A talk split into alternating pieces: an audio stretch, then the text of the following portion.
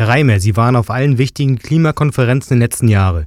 Dieses Jahr findet die UN-Klimakonferenz in Paris statt. Werden Sie auch an dieser teilnehmen? Ich bin Chefredakteur eines Online-Magazins Klimaretter.info. Wir haben uns zur Aufgabe gesetzt, den, den Klimadiplomaten auf die Finger zu schauen. Und ja, natürlich, wir werden vermutlich mit acht Kollegen nach Paris fahren. Der Klimawandel ist eine der größten Herausforderungen, vor der die Menschheit dieser Tage steht. Um die schlimmsten Auswirkungen der Erderwärmung zu begrenzen, hat die Politik das 2-Grad-Ziel postuliert. Das heißt, die globale Temperatur darf nicht über 2 Grad Celsius steigen bezogen auf die Zeit vor der industriellen Revolution. Finden Sie dieses Ziel ausreichend ambitioniert genug?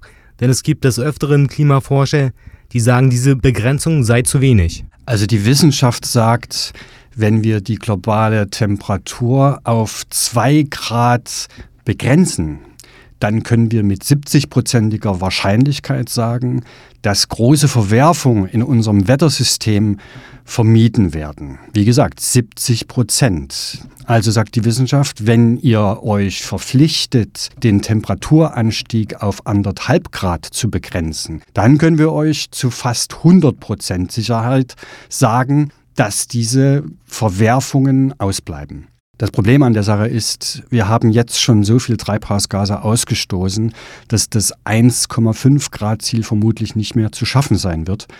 Mehr noch, wir sind auf einem Weg zu drei oder vier Grad mehr bis zum Ende dieses Jahrhunderts. Und um Gottes Willen, das muss verhindert werden, weil dann äh, ist es egal, ob die Menschen anfangen, Klimaschutz zu betreiben. Es werden sogenannte Kippelemente in Gang gesetzt. Also ein Beispiel, der Permafrostboden in Sibirien oder in Kanada. Dauergefrorene Erde, unter der Millionen Fach Methan eingeschlossen ist, ein 22 mal so aggressives Treibhausgas wie Kohlendioxid. Und wenn die Erderwärmung eben über 2 Grad steigt, dann wird dieser Boden auftauen und das Klimagift wird frei werden. Und dann ist ganz egal, ob wir Menschen noch Klimaschutz machen oder nicht. Dann wird sich die Erderwärmung verselbstständigen und ist unumkehrbar. Welche Erfolgschancen geben Sie denn der Klimakonferenz in Paris? Die Klimadiplomaten stehen unter einem enormen Druck. Äh, Paris ist quasi die letzte Chance, sich zu einigen. Der Vertrag muss danach in nationales Recht umgesetzt werden. Er muss ratifiziert werden. Das heißt, wenn in Paris ein Abkommen rauskommt, muss der Bundestag ein Gesetz machen und muss sagen, jawohl, wir setzen das in nationales Recht um. Danach muss der Bundesrat angehört werden, denn Länderinteressen sind betroffen.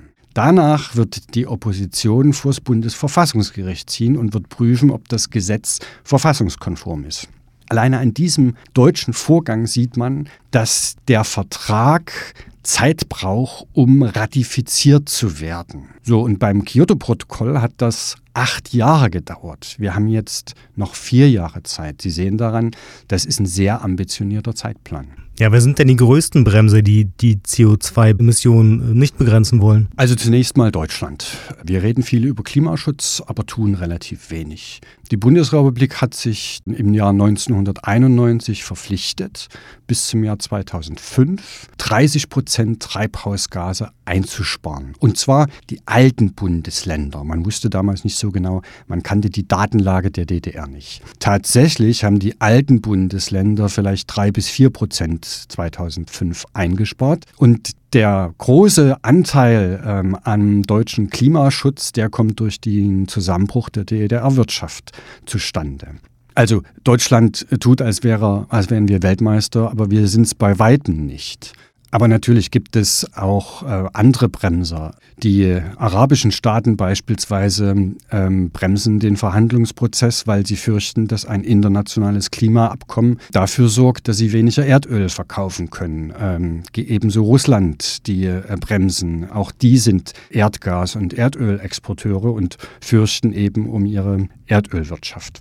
Da gibt es ja noch Länder, die als Vorbild dienen könnten in Sachen Klimaschutz? Gibt es natürlich.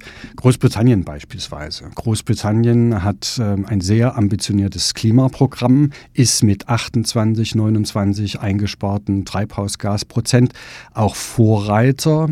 Es gibt in Großbritannien ein Klimagesetz, ähm, in dem steht drinne, dass die Politik aller zwei, drei Jahre sich überprüfen lassen muss, ob das, was man als Gesetze erlassen hat, ausreicht, um das Ziel, den Reduktionspfad wirklich zu beschreiten. Es gibt einige Entwicklungsländer, Costa Rica zum Beispiel, die bis zum Jahr 2030 komplett auf fossile Energien verzichten wollen. Es gibt ein paar Inselstaaten, die zu 100 Prozent sich mit erneuerbarer Energie versorgen wollen und auch entsprechende Politik machen. Ja, es gibt gute Vorbilder. Ja, und welche Rolle spielen die sogenannten Entwicklungsländer und die Schwellenländer in Sachen Klimaschutz? Die Entwicklungsländer sind diejenigen, die heute schon am meisten betroffen sind.